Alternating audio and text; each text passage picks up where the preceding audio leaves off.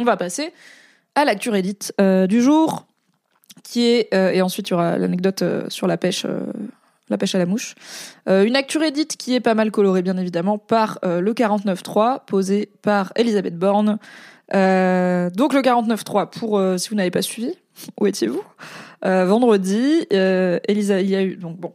Elisabeth Borne, première ministre, a fait passer en force la réforme des retraites en usant du 49.3 euh, en fin de semaine dernière, ce qui a mené à un mouvement, un grand mouvement de protestation au sein de la population et même à l'Assemblée, euh, puisque euh, voilà les gens, attendez, je me regarde un peu, les gens estiment peut-être à raison que c'est pas très démocratique et que peut-être que si la majorité des gens sont contre, il faudrait peut-être le revoir ce projet de loi, quitte à trouver des compromis, plutôt que de tout faire passer en force comme des sagouins. Euh, donc, euh, la première ministre a fait passer en forme ce projet de de réforme des retraites, euh, qui ne fait pas l'unanimité ni dans la société civile, ni même au sein de l'Assemblée. Et du coup, il y a eu une motion de censure qui a été déposée, même plusieurs motions de censure qui ont été déposées, ce qui veut dire que aujourd'hui, à partir de 16h, euh, d'après le live du Monde que j'ai lu avant de faire ce, stream afin de ne pas être complètement à la ramasse, les députés vont euh, commencer les délibérations et potentiellement une motion de censure, si elle est votée, euh, ça va euh, dissoudre le gouvernement et Emmanuel Macron devra soit nommer un nouveau gouvernement, enfin nom- nommer un ou une première ministre qui va choisir un gouvernement, soit dissoudre l'Assemblée nationale et bam, on retourne aux urnes. Donc on est sur un point de blocage, mais c'est pas sûr que la motion de censure passe. En gros, même si tous les députés NUPES et de gauche la votent, et tous les députés Rassemblement National la votent, euh, il faut que, en fait, c'est les députés, si j'ai bien compris, c'est les députés, les républicains, qui vont faire la différence. Euh, et leur consigne de vote euh, ne sont pas forcément de voter contre la réforme, enfin pour la motion de censure et donc contre le, passage en force de la réforme des retraites. Donc, est-ce que le destin du pays tient aux mecs de droite? Maybe. Euh, sachant que c'est une réforme euh, quand même assez euh, libérale et de droite, est-ce qu'on est sur un peu? Donc on va aller voir ce que Reddit en dit. Tout à fait, il faut 27 voix chez les républicains en partant du principe, je crois, que tous les autres, que genre aucun député de gauche ne se dise bah vas-y, on va les laisser passer. Par exemple, on pourrait se dire, avec qui j'en parlais l'autre jour, bah c'était pas avec toi, Kreustadt, on pourrait se dire, la gauche pourrait voir un boulevard dans cette réforme impopulaire en disant on laisse la droite passer sa réforme de merde et on pourra faire campagne sur soit on va revenir dessus, euh, soit vous voyez que la droite vous a imposé une réforme donc votez pas pour eux et se dire bah cette colère du peuple contre la, la droite et le centre droit si on veut être sympa avec Emmanuel Macron euh, pourrait servir la gauche. Donc il n'est pas impossible que pour cette raison ou pour d'autres euh, certains députés euh, de gauche et certaines députées de gauche ne votent pas pour la motion de censure. Euh, le Rassemblement national, il me semble, a annoncé que tout le monde voterait pour la motion de censure, mais voilà, on n'est jamais. En fait, on, va potentiellement être à quelques voix près, sachant qu'on était déjà, rappelez-vous, sur un second tour de la présidentielle, enfin. Un premier tour de la présidentielle qui a failli voir passer la Nupes euh, au, euh, au second tour à pas tant de voix d'écart. Et là, on est sur bah, évidemment beaucoup moins de monde puisque c'est pas le suffrage direct. Donc, on va aller voir ce que Reddit raconte. A priori, ça va être sur euh, la lutte sociale parce que ça a bien évidemment déclenché des, des mouvements sociaux euh, spontanés, des grèves, des manifestations à Paris et ailleurs. J'y crois pas trop perso. Les RN et les LFI ne votent pas si l'autre parti le vote. Non, Just Flow, je pense pas. Je les députés. Attends, on va, aller, on va aller voir le Monde histoire de vraiment avoir des sources, des sources cool. On va aller voir le live du Monde. Journée décisive contre la réforme des retraites. Ouais, c'est ça. Ok. La motion de voilà, c'est ça qu'on disait. La motion de censure suspendue au vote des frondeurs, les républicains. Pourquoi frondeurs? Il me semble parce que la consigne officielle, euh, au sein du parti républicain est, de- ne pas voter pour cette motion de censure, et du coup, euh, ce serait s'o- s'opposer à la consigne du parti que de le faire. Donc je vous lis le monde. Il y a peu, LIO, pour Liberté, Indépendant, Outre-mer et Territoire, était un acronyme connu des seuls familiers de l'Assemblée nationale, députés, assistants parlementaires et journalistes. Composé d'élus ultramarins, de centristes ou de socialistes en rupture de banc pour avoir refusé d'intégrer la nouvelle Union populaire écologique et sociale, ou NUPES, ce groupe protéiforme va connaître son quart d'heure de gloire ce lundi. La motion de censure transpartisane qu'il propose peut bouleverser radicalement le sort du second quinquennat d'Emmanuel Macron, du moins en théorie. Le groupe de la France Insoumise a renoncé à déposer une motion pour favoriser celle de Lyotte, jugée plus consensuelle. Donc en gros, c'est une motion qui est déposée par un petit groupe d'indépendants justement pour éviter ce truc de non mais nous on veut pas voter pour la mention de la Nupes, non mais nous on veut pas voter pour la mention de machin, c'est genre oh l'important là c'est la motion de censure, c'est même pas tant qui la porte. Mais pour atteindre le chiffre magique de 287 députés, celui de la majorité absolue, sachant que quatre sièges sont vacants, il ne suffit pas de faire le plein dans les groupes NUPES, Rassemblement National et de rameuter deux ou trois non, non inscrits. Le socialiste Philippe Brun cible ses collègues à rallier les élus du parti Les Républicains. C'est simple, il faudrait que 28 LR votent la motion contre le député de l'heure. Cela paraît un objectif très ambitieux. Aucun LR n'est signataire, mais on verra bien lundi. Et du coup, depuis, euh, ça c'est le live du monde, donc qui comporte euh, plusieurs, euh, voilà, plusieurs timelines.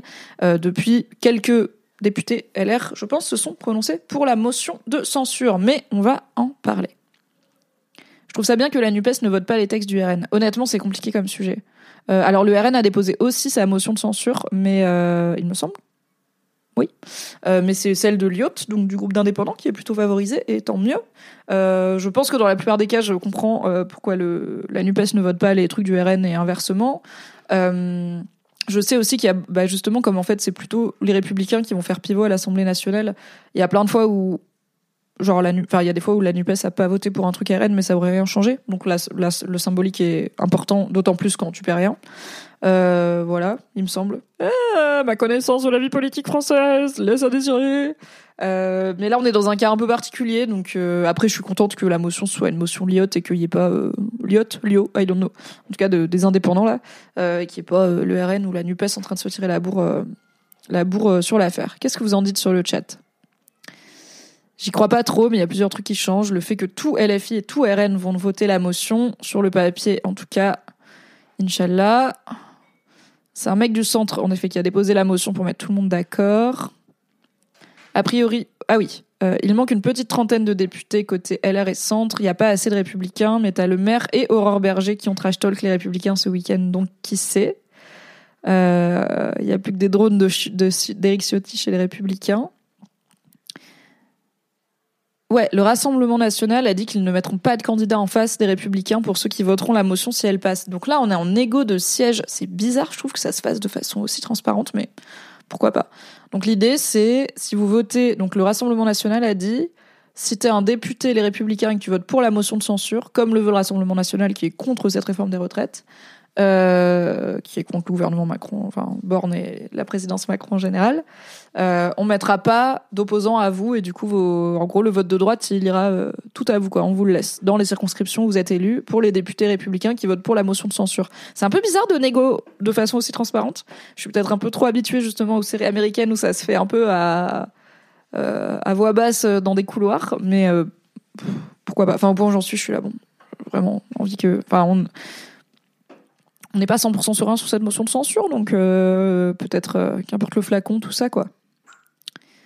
Certains républicains craignent aussi les, réactions de leur électorat sur les prochaines élections. Tout le monde n'est pas fan de bosser 43 ans. Et si les députés macronistes votaient la mention? Euh, Alors du coup, Madzina répond c'est possible, mais Aurore Berger a bien dit que du coup il serait exclu du groupe. Et Yael Braun-Pivet aussi les a menacés d'exclusion. Est-ce qu'il pourrait être attrapé par la NUPES? Alors euh, peut-être, mais peut-être qu'il y en a qui veulent pas euh, être attrapés par la NUPES. Ok. Ok. Que dirait Edith? Donc on parle de la réforme des retraites, bien évidemment. Ok, donc on parle du fait que euh, donc c'est un mème euh, sur euh, la personne qui l'a posté dit marre de cet argument que les journalistes usent à outrance, comme si on devait se sentir coupable de notre modèle social et de ne pas centrer nos vies autour du travail. Et c'est donc un mème où une personne qui représente les journalistes dit oui mais nos voisins en Europe ils travaillent plus que nous, ce qui est vrai et ce qu'on voit beaucoup dans les médias actuellement. Et, euh, et en face, t'as euh, le chat CGT qui répond, bah ils ont qu'à se mettre en grève, c'est con. Effectivement, donc on va aller voir les commentaires à ce post euh, parce qu'effectivement c'est un truc qui revient beaucoup, beaucoup dans les médias pendant ces débats sur la réforme des retraites, c'est la comparaison avec les pays qui nous entourent. En effet, dans le monde et en Europe, on est un des pays où le départ à la retraite peut se faire le plus tôt, parce qu'aussi peut-être on va lutter pour le conserver. Touche du bois. Euh, et nos voisins européens euh, sont euh, nombreux à avoir fait reculer l'âge de départ à la retraite, avec des résultats pas forcément fous. On a vu pendant ces débats, il me semble que c'était un Suédois qui était venu expliquer qu'en Suède ils ont fait ça et que c'est pas c'est pas ça n'a pas porté de bons résultats pour l'économie, pour le bien-être du peuple, etc. Euh, et puis, ce n'est pas une finalité en soi de travailler plus longtemps. Tant que le PIB se porte bien, tant qu'on est productif, euh, bah en fait, faisons en 35 heures, voire 32 heures, voire en semaine de 4 jours, et avec la retraite à 60 ans, ce que les autres font jusqu'à 67 ans. Au bout d'un moment, euh, comme disait ma mère quand j'étais petite, je m'en fous de ce qu'elle fait la voisine. Je m'intéresse à ce que tu fais toi. Mais on va aller voir ce que Reddit dit de ce cliché. J'ai fait de mon mieux. Les votes des députés pour la motion de censure, étaient anonymes. Alors non, euh, c'est des votes publics, mais seuls les votes pour seront comptabilisés. Voilà, c'est ce que je sais. C'était un peu confus sur le live du monde. Donc sur Reddit, par rapport à ce même, le top commentaire dit Pour moi, ça sonne toujours comme Regarde, t'as vu comment c'est nul en face, on devrait faire pareil. Et vu comme ça, c'est complètement con. C'est pas faux. Oui, nous, on utilise des produits frais, mais regarde le restaurant d'à côté, il utilise des produits périmés. Bon, quelqu'un essaye de débattre un petit peu plus sérieusement et dit Je ne soutiens pas la réforme actuelle, mais le niveau du débat ici est vraiment exécrable. Les Suédois ou les Néerlandais partent plus tard que les Français, mais c'est pas parce que leur système est pire, c'est parce qu'ils mettent moins de fric dedans.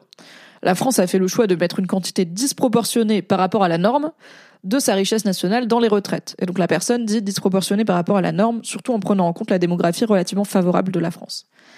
C'est un choix qui se défend, mais ça veut dire que mécaniquement, il y a moins d'argent, soit dans la poche des actifs, soit dans l'éducation ou l'hôpital, soit dans la recherche, etc. La part de la valeur versée aux travailleurs étant relativement similaire dans la plupart des pays européens. Les Danois, par exemple, ont d'autres priorités. Leur système de retraite est moins favorable, mais ils s'en sortent mieux sur quasiment tout le reste. Je sais pas ce que ça veut dire s'en sortir mieux sur quasiment tout le reste, euh, quand t'as quand même une bonne partie de ta population qui non seulement va travailler plus longtemps, va vivre du coup potentiellement en moins bonne santé, euh, et... Euh, euh, c'est sans compter un vrai problème qui est que de toute façon, euh, si tu perds ton job à 55 ans, tu vas jamais en retrouver un. Donc, euh, si tu peux pas cotiser aussi, enfin, il y a une vraie précarité potentiellement des, de toute une génération ou deux qui va qui va arriver quoi. Je continue sur Reddit. Je vais voir le deuxième top commentaire parce que donc sur Reddit, vous voyez que ça fait des des fils de discussion qui peuvent. du coup, ça, ça devient un peu de personnes qui se parlent des fois entre elles. Et t'es là, bon, bonjour, c'est un forum public. Mais bon, ça fait partie de de l'expérience. Back to la réforme des retraites. Donc sur Reddit, sur cette idée de, en fait, arrêter de nous dire qu'en Europe ils travaillent plus longtemps parce que genre on s'en fout. Enfin c'est leur problème et on est pour qu'ils règlent ce problème et qu'ils travaillent moins longtemps, comme nous. Voilà. Enfin c'est pas parce qu'on lutte pour nos droits qu'on va dire bah on va lâcher nos droits parce que les autres ils les ont pas. Quoi? On a la Sécu aussi, c'est pas mal. Donc sur Reddit, un commentaire dit Au Royaume-Uni, ils font grève après grève cette année. Évidemment, nos médias en parlent très peu. Ouais, alors bon, les médias n'en parlent pas. Même moi, je sais qu'il y a des grèves au Royaume-Uni et je suis pas à l'actualité de très près. Mais en effet, euh, on sait que nos voisins anglais aiment bien nous copier, qui sont un peu obsédés par nous. Euh, la révolte, euh, enfin la révolte peut-être pas, mais en tout cas la colère gronde aussi parmi le peuple britannique, qui notamment prend cher après le Brexit et avec l'inflation bien sûr. Bah, dit c'est faux, les grèves britanniques sont souvent dans Le Monde, qui n'est pas non plus un journal euh, niche. Donc voilà, le côté, les médias n'en parlent pas, alors peut-être pas CNews, je ne sais pas, euh, peut-être pas Cyril Hanouna, euh, ou d'autres médias un peu plus orientés, mais dans les médias généralistes, le fait qu'il y a des mouvements sociaux au Royaume-Uni et en Angleterre notamment, c'est quelque chose qui est quand même débattu et discuté. Troisième et dernier commentaire peut-être sur cette histoire de arrêter de nous comparer aux voisins, c'est euh, qui nous dit Ce qui mérite d'être débattu également, c'est l'absence de volonté nationale et européenne pour améliorer les choses, à l'exception notable de l'Espagne, qui a par exemple augmenté le SMIC en 2023. Oui, il me semble que l'Espagne fait des trucs plutôt cool, non Politiquement en ce moment, après avoir pris très cher euh, en termes de, de récession et d'inflation. Enfin, je sais que l'Espagne, c'est un pays plus pauvre euh, que la France, où il y a un peu moins de perspectives d'avenir et tout. Euh, mais il me semble que le gouvernement actuel, oula, je suis pas du tout à jour, hein, J'espère pas dire de bêtises, mais fait des trucs euh, pas trop, pas trop mal, quoi. Moi, je suis belge, 67 ans, let's go, et j'ai lu hier que seulement 9% des Belges travaillaient au-dessus de 67 ans. Mais t'as quand même 10% de la population qui est quasiment sexagénaire et qui bosse encore, quoi. Moi, ça me, mais c'est peut-être un truc culturel, mais moi, ça me semble choquant. Je pense que on ne devrait pas travailler aussi tard dans la vie. On devrait avoir en tout cas le choix, si on le souhaite, d'arrêter de travailler, de profiter d'une vie décente et de profiter des années et j'espère des décennies qui nous restent euh, sans avoir à aller au boulot euh, cinq jours par semaine. Quoi. Mais euh, question de philosophie peut-être et de rapport au travail et d'idéologie politique bien sûr. La semaine de quatre jours est tentée dans une région et ça a l'air de fonctionner. Euh, et je crois que l'Espagne a aussi fait des trucs, bah, le fameux milliard contre les violences conjugales euh, et les violences sexistes. C'est un chiffre, il me semble, qui est inspiré d'une initiative espagnole. Mais on en parlera de façon plus plus fouiller quand j'aurai euh, fouillé le sujet moi-même. La majorité des 9% qui travaillent au-delà de 67 ans, ce sont des temps réduits, genre 25 heures par semaine. Ok, mais à quel point c'est un choix? À quel point ça leur permet de vivre décemment? À quel point c'est une nécessité pour vivre décemment parce qu'ils ont une retraite trop petite? Euh, c'est pas tout le monde qui a envie de travailler 25 heures par semaine à 67 ans. Euh, et euh, je pense que ça devrait pouvoir être quelque chose qu'on ne fait pas et qu'on ne devrait pas être dans la précarité pour ça. Et euh, je pense aussi qu'il y a plein de façons de participer de façon active à la société à plein d'étapes de sa vie, y compris quand on est plus âgé, euh, qui ne doivent pas nécessairement être du travail salarié en fait. Et que bah, s'il y a bien un moment où on peut les explorer normalement, selon mon modèle de société, quitte à travailler une bonne partie de sa vie d'adulte, c'est profiter aussi de, de, de, d'une autre partie de sa vie, qui est quand on est un peu plus âgé, pour explorer d'autres façons de contribuer à la société si on, si on souhaite euh, s'y intégrer de façon active, en faisant, je sais pas, du bénévolat, des choses comme ça, tu vois. Euh, pas obligé d'aller bosser pour euh, juste pouvoir payer son loyer et, euh, et manger. Donc, sur Reddit, il y a une certaine complaisance de la médiocrité avec les arguments du style c'est pire ailleurs. C'est fou que cette même droite qui est persuadée d'avoir le monopole du patriotisme ne se félicite jamais d'un des points essentiels de l'identité française et d'une des qualités que beaucoup d'étrangers nous envient, à savoir cette capacité de contestation sociale qui a été à l'origine de nombreux de nos acquis sociaux. Tout à fait. En Espagne, la droite se radicalise de plus en plus avec le parti d'extrême droite de Vox qui prend de plus en plus de place médiatique. Ouin Bénévolat travail, un peu la même chose. Je suis pas d'accord. Hein. C'est vraiment pas la même philosophie pour moi, et euh, c'est pas toujours les mêmes contraintes aussi. Euh, ce qui veut pas dire du tout que le bénévolat c'est pas important. Au contraire, euh, je pense que ça devrait peut-être être revalorisé socialement et politiquement, mais que en fait en, en, dépendre pour vivre, c'est vraiment pas pareil que faire un truc qu'on peut arrêter de faire si on n'a pas envie. C'est juste psychologiquement pas pareil quoi. Sur le chat, Athénie dit J'avais regardé une vidéo courte de euh, ah, DW, donc Die Welt, je pense, euh, Le Monde en Allemagne. Enfin, pas Le Monde euh, français, sa succursale allemande, mais Die Welt, ça veut dire Le Monde, et c'est aussi un des plus grands euh, médias euh, nationaux en Allemagne. Donc, Athénie nous dit J'avais regardé une vidéo courte de Die Welt à propos de la réforme des retraites, et tous les commentaires c'était Oh, mais les Français, vous faites tout le temps la grève, dans notre pays, on n'a pas de retraite et on se plaint pas, vous êtes des feignants. Bah, cool pour toi si t'as envie de pas profiter de la vie et de donner ta santé à un boss qui s'en fout de toi, j'avoue en vrai, euh, ouais, je comprends. Enfin, je suis un peu en mode, ok, mais enfin, restez travailler longtemps si vous voulez, ou lutter contre si vous voulez pas, mais en fait, c'est pas trop notre problème, tu vois. Nous, on est en train de, de s'en sortir comme on peut en France, quoi. Isabelle Balkany soutient la CGT. Ouais, bon, Isabelle Balkany est étrangement douée pour troller sur Twitter. Euh, et donc, euh, à quelqu'un qui lui dit rend l'argent dans les caisses de grève, elle a répondu sera plus utile qu'à celle du fisc, car elle s'y connaît en termes de détourner le fisc. Est-ce qu'on parle de journalisme On va parler un peu de journalisme, même s'il n'y a pas énormément de commentaires. Il y a un post sur Reddit qui dit J'ai l'impression que les journalistes euh, médias, donc les journalistes qui posent dans les médias, sont tous de la classe supérieure et que ça biaise leur objectivité journalistique. On va parler des journalistes bourgeois. Let's go. Je suis pas Marie Kigaï, hein, faut pas s'attendre à une analyse aussi pointue, mais ça va être bien. Alors je reprends un peu le chat avant qu'on s'y mette. Kreustads dit il y a une vraie montée du nationalisme en Europe, c'est le résultat de 30 ans de mondialisation excessive. Euh, oui, il y a une vraie montée du nationalisme dans le monde même, je pense. Hein. Pas que en Europe, parce que les États-Unis, tout ça, c'est pas en Europe. Le Brésil? Il y avait eu un Affaire sensible, qui est euh, une très bonne émission de radio, sur un viol qui avait eu lieu au fait de Pamplune en 2016, donc en Espagne, et qui avait généré un très grand mouvement féministe qui a pas mal influencé la politique espagnole. Euh, ouais, il me semble que les féministes espagnoles font euh, du boulot de fou et arrachent de belles victoires. donc bravo à elles et à eux, mais surtout à elles. Ils font trop les malins, les Balkany, ça me saoule, bien sûr. Bien sûr. Cyrilia, je pense pas qu'on va tomber d'accord. hein. Tu dis que si tu es chez les restos du cœur et que tu sers ou prépares à manger les gens, c'est à peu près la même chose que restaurateur. Très peu, hein, parce que, enfin, vraiment, c'est vraiment pas la même chose, quoi. Tu rends un service euh, et tu donnes de ton temps plutôt que de faire tourner un business auquel tu dois ta survie. Enfin, c'est pas du tout la même pression. C'est genre comme dire, c'est pareil de. euh,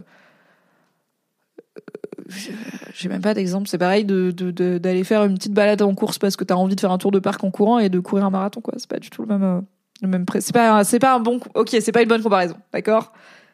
Bon, mais c'est pas du tout pareil le bénévolat et le salariat. Quand même, quand même. Ok, donc sur Reddit, j'ai l'impression que les journalistes sont tous de la classe supérieure et ça biaise leur objectivité journalistique. Attention, je ne parle que de ceux qui sont en face de la caméra et qui font office de médiateurs avec le public. Ils travaillent sur le Paris Centre, ont des régimes spéciaux assez avantageux, une bonne paye et de bonnes connexions sociales.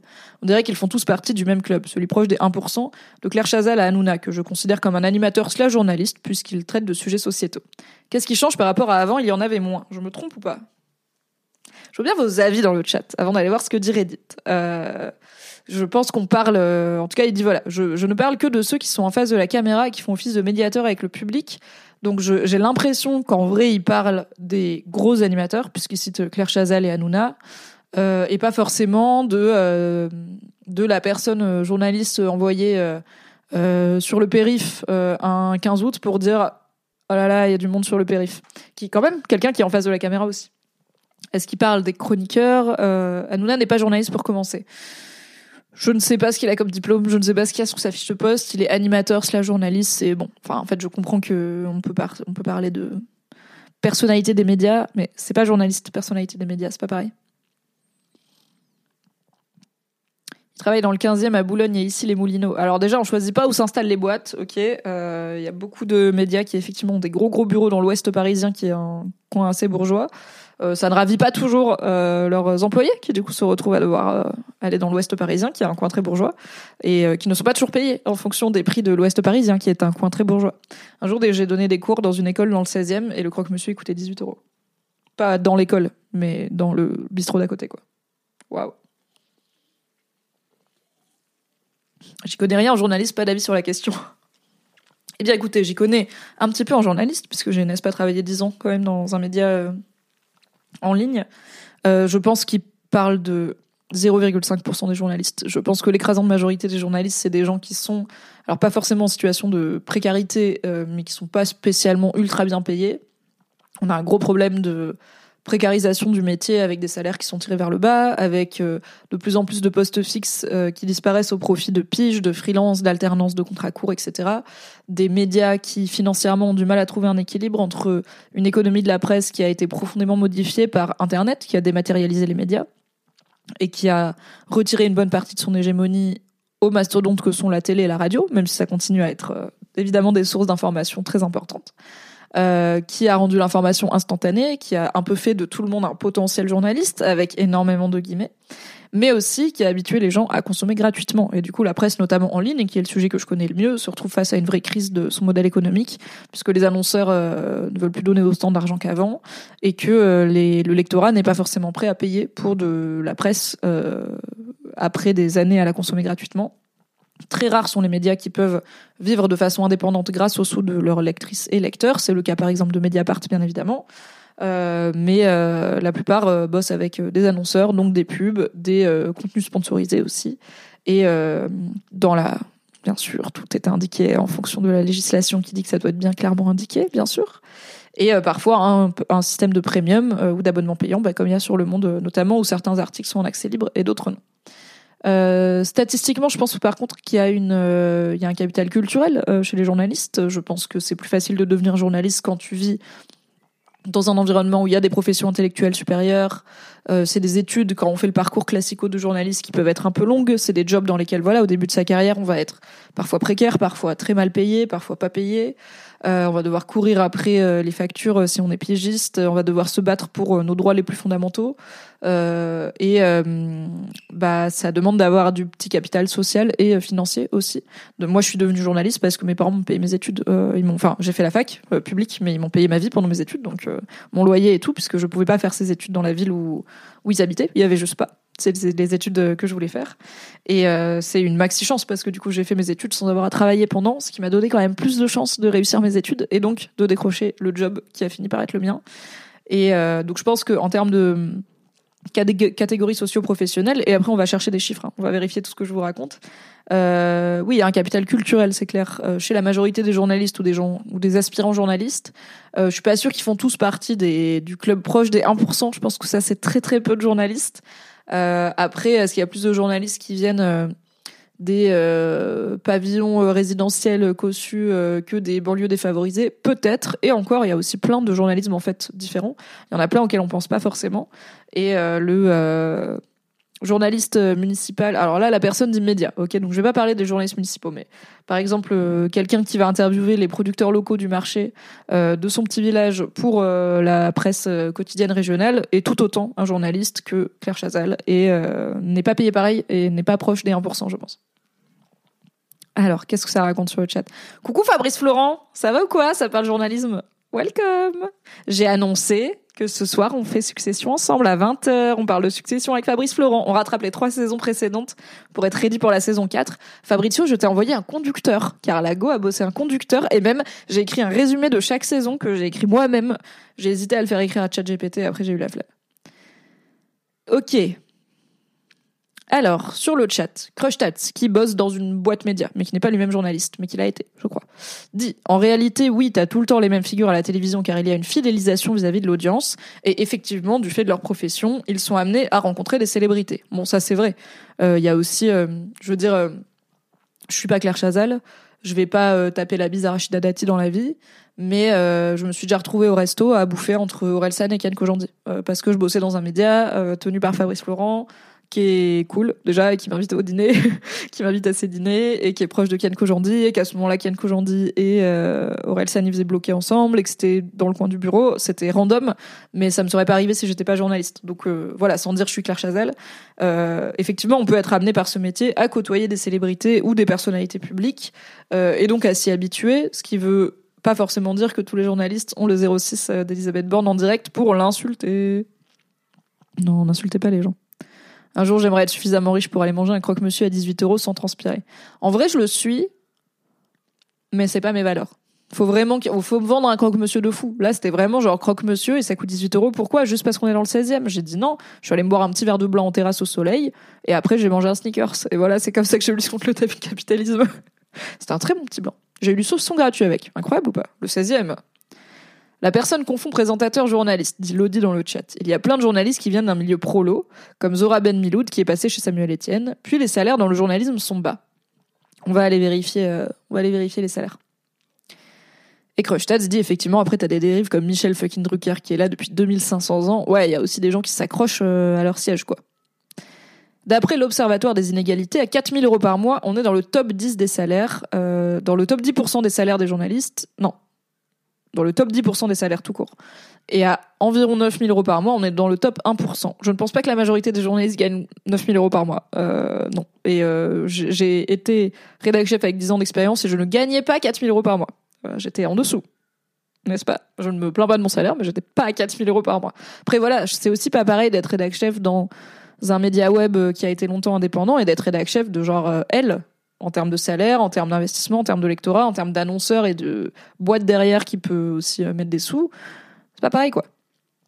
Statistiquement, les journalistes sont issus de bons milieux. C'est pour ça qu'on a le droit à des reportages tous les hivers pour nous dire qu'aller au ski, c'est la base. Est-ce que c'est pour ça? Est-ce que c'est parce que les journalistes viennent de milieux qui vont au ski? Ou est-ce que c'est parce que ça fait de l'audience? Et du coup, pourquoi ça fait de l'audience? C'est un métier hyper dur psychologiquement car tu te tapes constamment tous les drames en boucle. Alors c'est vrai que même si on n'est pas journaliste spécialisé en voilà en actu dur, en faits divers, en crime, etc.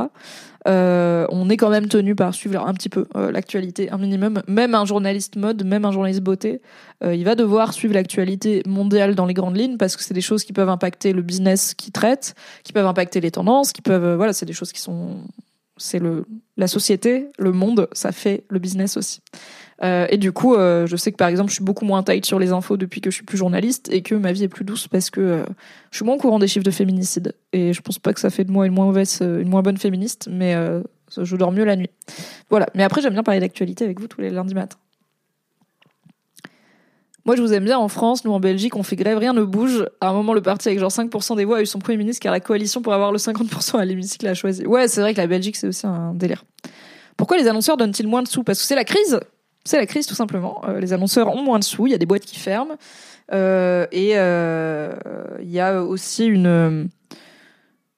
En fait, il y a des tendances dans la dans la pub, pas, seulement des tendances genre à quoi vont ressembler nos pubs, mais comment on dépense notre budget pub. Il y a des modes, tout comme il y a des modes sur les réseaux sociaux. Là, la mode, c'est les vidéos verticales courtes, comme vous le savez.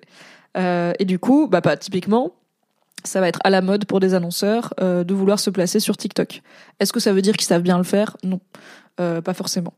Mais ça veut dire que du coup, les médias euh, qui ont besoin de l'argent de ces annonceurs pour tourner, soit ils, donc il faut qu'ils aient une présence TikTok et il faut qu'ils puissent euh, de plus en plus être compétitifs par rapport au prix des personnes comme moi qui sont des créateurs et des créatrices de contenu qui souvent n'ont pas forcément tout un, toute une équipe à payer. En fait, moi, je peux accepter, pour vous donner un exemple random, euh, demain, je peux avoir euh, Undies, tiens, la marque de sous-vêtements, qui me dit Salut Mimi, on fait une nouvelle collection, on voudrait te payer 2000 euros euh, pour, euh, euh, promouvoir. Enfin, non, on fait une nouvelle collection, on aimerait que tu la promeuves, qu'est-ce que t'en dis? Moi, je dis Ok, j'en parle à mon agent, mon agent, il est mis dans la boucle.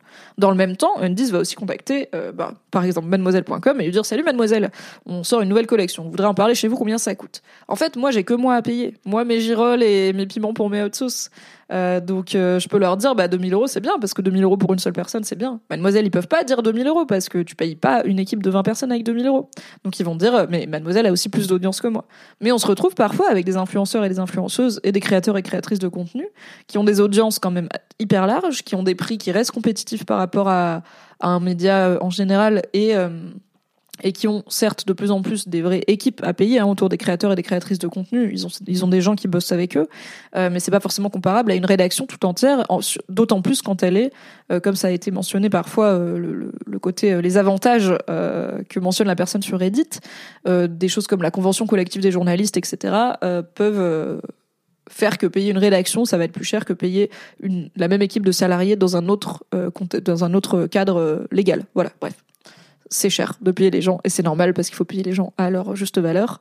Mais euh, ça peut faire que euh, la crise économique du journalisme continue. On a une dérive avec les animateurs qui se placent en journalistes et salissent l'image du métier, dit Crushtats. Genre Pascal Pro, journaliste foot, on n'a pas besoin de son avis sur le reste. Euh, Est-ce que c'est une dérive? Est-ce que ça n'a pas un peu toujours existé? Est-ce que c'est pas... Tu vois, moi je suis là à vous donner mon avis sur plein de trucs. C'est quoi ma légitimité à faire ça? C'est compliqué, hein J'aime pas Pascal Pro, mais tu vois, je suis là. Ouais, bon, moi je suis là, je vous donne votre avis, je vous donne mon avis. Après, je suis juste, je suis pas, je suis pas un média, je suis juste moi, quoi.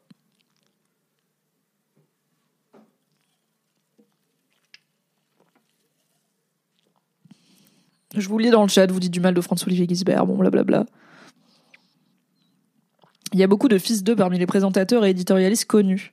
Mais ça, je pense en vrai dans tous les métiers. Hein. Enfin, dans tous les métiers un peu en plus, euh, je dirais, euh, pas trop physiquement compliqué. Je sais pas si un fils du meilleur boulanger, il se dit euh, je vais devenir boulanger ou s'il se dit oula, moi je vais pas être comme mon daron à me lever à 4 du mat. Mais je pense à un fils de journaliste connu, bah, je comprends qu'il puisse se dire moi aussi j'ai envie d'être journaliste connu. Il y a de l'attention, il y a de la thune, il y a des paillettes, il y a un rôle euh, quand même, c'est important le journalisme, l'information. Donc ça peut être là, je, je peux avoir l'air un peu cynique, mais en vrai c'est une vraie vocation, journaliste. Euh, et puis, euh, bah en fait, beaucoup d'appelés, peu d'élus. Beaucoup de gens veulent être journalistes, peu de gens le sont, peu de gens en vivent en proportion. Et avoir un carnet d'adresses et papa ou maman qui peut mettre un petit mot, bah ouais, ça fait ça fait la diff. Mais bon, le népotisme, euh, le népotisme c'est partout. Ah ouais, Fabrice Florent, tu dis, je suis pas sûr que la rédac chef de Elle est beaucoup plus payée que genre la rédac chef de Mademoiselle. Ah ouais? Pour moi, quand même, ouais. Pour moi, la rédac chef de Elle, elle est genre à 5000 par mois, tu vois, parce que je suis en mode euh, un peu le diable s'habille Prada, tu vois. Ou, euh, ou Carrie Bradshaw, mais peut-être pas, hein. De toute façon, les études sup sont plus faciles pour les milieux aisés car leur environnement le facilite, bien sûr. Que ce soit en termes de pas avoir peur de la précarité, comme on l'a dit, mais aussi en termes de bagage culturel, de réseau, hein, aussi, euh, de compétences sociales, euh, tout ça, ça fait, euh, bien sûr, ça fait la diff, quoi. Tu donnes ton avis, tu présentes pas la chose comme étant une information objective. Oui, oui, c'est sûr. Après, j'ai jamais regardé Pascal Pro, mais pour moi, les éditorialistes, les chroniqueurs, voilà, les, les, les tribuns euh, de la, des médias, on sait un peu que c'est leur avis, mais c'est peut-être pas assez clairement dit. Ça, je suis d'accord avec vous. Je regarde très peu la télé. hein. Je, suis, je regarde très peu la télé. Oui, bah c'est vrai. Écoutez, mais je regarde Top Chef. C'est pas la même la red chef de celle de Mad. Non, pas encore. Si au moins les journalistes français étaient moins serviles, quand on regarde la presse britannique, ça rigole pas. Oui, il y a aussi cette euh, problématique euh, qui a été euh, notamment analysée dans Les Chiens de garde et Les Nouveaux Chiens de garde, qui sont deux documentaires sur le sujet, d'une forme de complaisance, à minima, de compromission d'une partie de la presse française euh, par rapport au monde politique et au business. Euh, on sait aussi que, bah, je vais vous rouvrir la fameuse carte de qui possède les médias. Euh, en fait, la grande majorité des gros médias sont euh, possédés par, euh, voilà, médias français qui possèdent quoi C'est euh, le monde diplo. Euh, je pense que c'est, on peut dire que c'est une source à peu près fiable. Ok, donc là on a la cartographie des médias français. Attendez, je vais vous enlever le le sub goal, mais n'hésitez pas à sub néanmoins pour que vous voyez mieux. Et donc, le Monde Diplo, euh, c'est la version décembre 2022, donc relativement récente, on est en mars 2023. Cette affiche prend le parti de la lisibilité plutôt que de l'exhaustivité, il n'y a pas tous les médias dedans. Il figure des médias d'information qui font l'opinion et dépendent d'intérêts industriels ou financiers de groupes de presse ou de l'État, à savoir les titres de presse écrite papier à diffusion nationale, à, de type généraliste économique et politique. Donc par exemple, euh, pas forcément euh, genre les cahiers du cinéma, parce que c'est de la presse culturelle les titres de la presse quotidienne régionale, la télévision nationale et quelques chaînes de télé locales, les canaux de radio nationale, certains sites d'information en ligne. Les titres, donc ceux-là, ils sont dans la carte. Les titres indépendants comme le Canard enchaîné, la presse sportive comme l'équipe et la presse dite alternative ne sont pas représentés. Nous avons limité les liens capitalistiques aux principaux actionnaires. Et donc, si on va sur cette map, alors j'ai envie de vous dézoomer pour que ça soit lisible en entier, mais enfin pour que vous ayez une idée de à quoi ça ressemble en entier, mais ensuite on ira zoomer.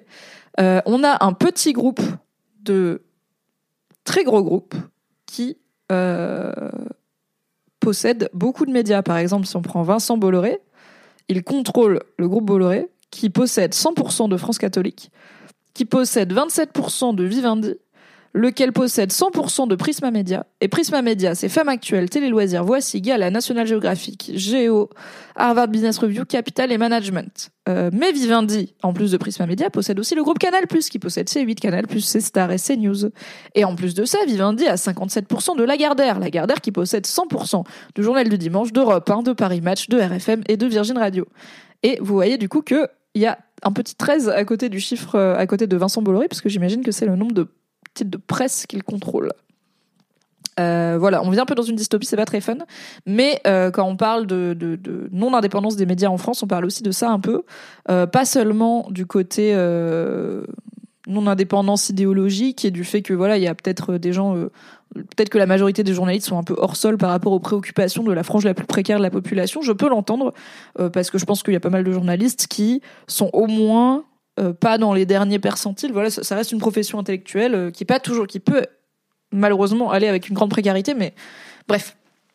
On parle pas seulement du des aspects culturels, euh, de la différence culturelle entre certains journalistes et le peuple qu'ils sont censés informer et aussi représenter, mais aussi d'une vraie hégémonie business et politique sur, puisque l'argent c'est politique, dans un monde capitaliste surtout, sur l'écrasante majorité des gros médias français. Voilà.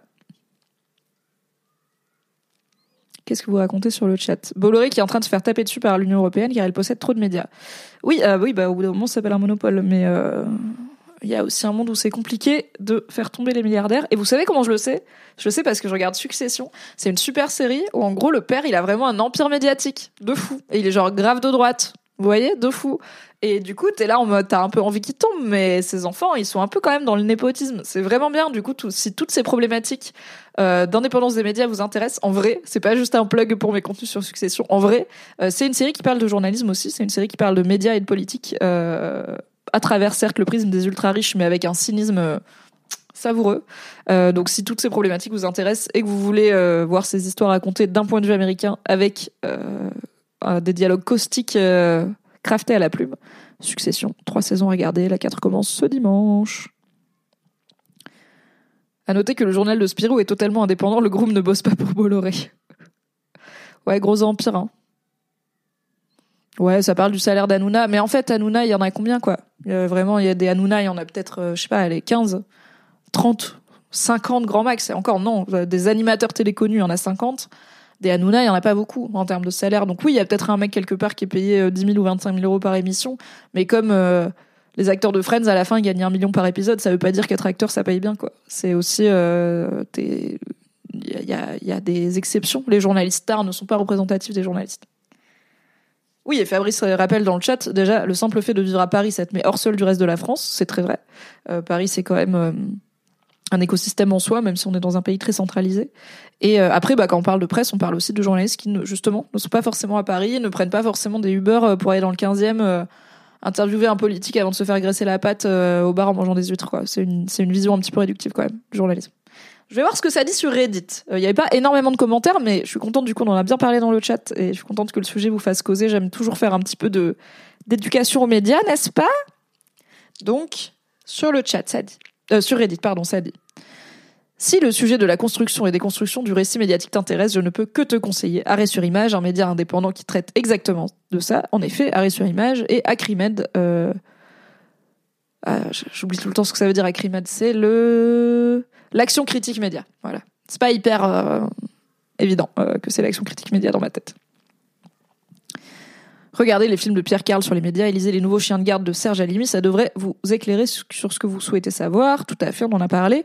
Euh, J'ajouterais donc sur Reddit, euh, Chat de Cheshire recommande Les petits soldats du journalisme de François Ruffin le même, qui explique également les biais dus à la formation des journalistes, mais également aux conditions de production de l'information. Oui, parce qu'il y a ça aussi. Euh, il y a des gens qui exigent un journalisme de qualité, un journalisme en profondeur, un journalisme fouillé, tout en ne voulant pas payer pour les médias qu'ils consomment, euh, tout en voulant euh, avoir... Enfin, en fait, c'est aussi le journalisme n'existe pas dans un vide. Le journalisme, c'est des audiences. C'est des gens qui lisent, qui consomment, qui regardent. Et euh, on a tous et toutes le droit de se divertir parfois et de consommer des articles un peu rapides et des vidéos un peu punchy, il n'y a pas de problème. Mais on peut pas reprocher à la presse de faire des trucs qu'on consomme pas. Et pour avoir été rédac chef euh, et avoir bossé chez Mademoiselle pendant dix ans et donc avoir eu l'œil sur les audiences, euh, il y a un vrai phénomène, un peu comme dans la vie, tout le monde regarde pas trop la télé mais juste Arte. En vrai, la première chaîne de France c'est TF1 ou CNews, je sais pas, peut-être que maintenant c'est CNews. Euh, les gens veulent du journalisme fouillé, ils veulent des formats longs, ils veulent des reportages et en vrai ils vont cliquer sur euh, la gifle de oh là là regardez la gifle de Will Smith aux Oscars. C'est aussi une réalité. Euh, et les comptes, donc ça c'est une partie des conditions de production. C'est aussi qu'on est dans une économie de l'attention où il faut aller très très vite, euh, notamment quand on est un média web. Euh, on est dans une économie où c'est compliqué de justifier de faire bosser. Euh, bah là, euh, sans vouloir enfoncer le clou, euh, pendant la dernière saison de Succession, l'acteur Jeremy Strong, donc qui joue un des personnages principaux, avait eu droit à un très long portrait de lui dans le New Yorker, un très long portrait notamment sur sa méthode de travail puisqu'il utilise le méthode acting, donc le fait de se plonger vraiment à fond dans son personnage où notamment il dit j'ai pas l'impression que quand je joue, donc son personnage s'appelle Kendall, que quand je, je, suis sur le plateau et que je sors du plateau, ça change. J'ai l'impression qu'il y a six mois dans ma vie où je suis moi, je suis Jeremy Strong, et six mois dans ma vie où je tourne Succession et je suis Kendall Roy. Je suis là, ok. Bref, euh, ce profil avait fait beaucoup, ce portrait avait fait beaucoup, beaucoup parler de lui, notamment parce qu'il représente une forme de, de celebrity journalisme qu'on fait très peu, euh, qu'on ne fait plus trop. Des longs euh, formats comme ça où, en gros, euh, il y a énormément de personnes qui ont côtoyé ou qui côtoient Jeremy Strong, qui donnent leur avis, qui racontent des anecdotes. Euh, le journaliste qui a écrit ça a accompli un travail de fou et ça donne un article qui est long, qui est fouillé. C'est quelque chose qui se faisait. Alors, euh, on pense à Playboy pour plein de raisons euh, diverses et variées, comme les fameuses pages centrales, les Playmates, mais aussi le côté creepy et prédateur de Hugh Hefner. Mais dans Playboy, il y avait aussi des, longues interviews de célébrités pendant longtemps. Et acheter Playboy pour les articles, c'était pas qu'une vanne, c'était aussi euh, là où on trouvait du journalisme un petit peu fouillé. Y compris sur des stars et des choses de la pop culture qui peuvent paraître un peu euh, anodines. Et c'est quelque chose qui se fait moins. Et en fait, rendez-vous compte que le journaliste qui a fait ça, il a passé des mois, quasiment un an, à passer du temps, genre au moins une semaine par mois, entière avec Jérémy Strong, à voyager avec lui autour du monde, à voyager pour rencontrer plein de gens et tout. Et en fait, comment tu justifies de payer un gars pendant un an? Alors, il n'a pas fait que ça, mais de payer un gars qui pendant un an va passer une partie de son temps à bosser sur ou un article, quoi. Il faut qu'à la fin, ton article il cartonne. Donc celui-là a cartonné. Il cartonne pas tous et du coup cercle vicieux c'est de moins en moins financé etc on le voit aussi avec plein de sites qui ont des, des premiums euh, où parfois bah, les gens ne veulent pas payer pour le premium mais exigent quand même un journalisme différent où je suis là mais en fait la mif euh, tu vas à la boulangerie, tu payes, euh, tu peux, tu les médias, tu payes. Bref. Et je vous rappelle qu'il y a un pass apparemment avec la BNF euh, qui permet d'avoir accès à plein de médias payants euh, pour un prix modique. Donc cherchez pass euh, presse BNF. On en avait parlé dans un autre live déjà, donc je vais pas vous refaire tout le topo. Society fait encore un peu ça, dit Fab. Oui, tout à fait. Society fait encore un peu ça. Alors, je sais pas si c'est dans la même ampleur que le New Yorker, mais en effet, ils font des trucs un peu temps, temps long et, euh, et fouillé. Merci beaucoup, j'avais raté. Merci Camouflage Caca pour le huitième mois de sub. Merci pour l'argent. Merci pour l'argent. Et ça me rappelle de rafficher le sub goal. Merci. Hop là.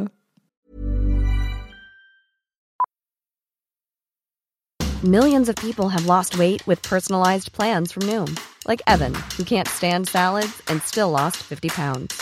Salads, generally, for most people, are the easy button, right? For me, that wasn't an option. I never really was a salad guy. That's just not who I am. But Noom worked for me. Get your personalized plan today at Noom.com. Real Noom user compensated to provide their story. In four weeks, the typical Noom user can expect to lose one to two pounds per week. Individual results may vary.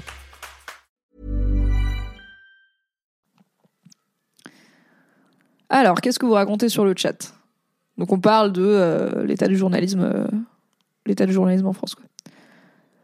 Euh, Arte, est-ce que c'est pas très CSP plus bourgeoisie blanche un peu? En vrai, je sais pas. Euh, dans ma tête, il y a beaucoup beaucoup de choses différentes sur Arte. Je pense que c'est à cette image un peu snob et intello, genre euh, on va regarder un docu sur les manchots euh, en terre en terre Adélie et après on va regarder un film de Michael Haneke. Mais en vrai, tu vois, il y a Trax, il y a, y a un truc qui était un- une émission sur la culture, euh, sur les sous-cultures. Euh, Il y a des reportages sur un peu tout. Alors oui, il y a de l'histoire, il y a des choses qui peuvent paraître un petit peu plus adaptées à Bernard Hegel, mon père, euh, 65 ans, que à euh, un, une personne plus jeune ou plus défavorisée ou quoi. Mais je pense qu'en vrai, il y a un peu tout sur Arte. Après, en termes de marketing, euh, c'est pas toujours, euh, c'est pas toujours euh, évident, quoi. Le train de la hype approche. Tchou tchou, le train de la hype approche. Le train de la hype approche. L'interview de James Cameron dans JQ, elle m'a matrixé. Ah bah j'ai pas suivi ça. Euh, trop cool que JQ euh, ait, euh, ait réussi à faire ça. Et report, cite un reportage JQ aussi sur les Yakuza qui ont aidé à nettoyer après Fukushima. Merci beaucoup Mara Desbois pour le sub aussi, j'avais pas vu. C'est quoi cette histoire de girole heureuse? Écoute, j'aime les girolles. Et chaque personne qui follow la chaîne rend quelque part une petite girole heureuse dans la vie. Peut-être qu'elle finira dans mon assiette. Peut-être pas, je pense qu'elle vivra sa meilleure vie euh, dans les sous-bois.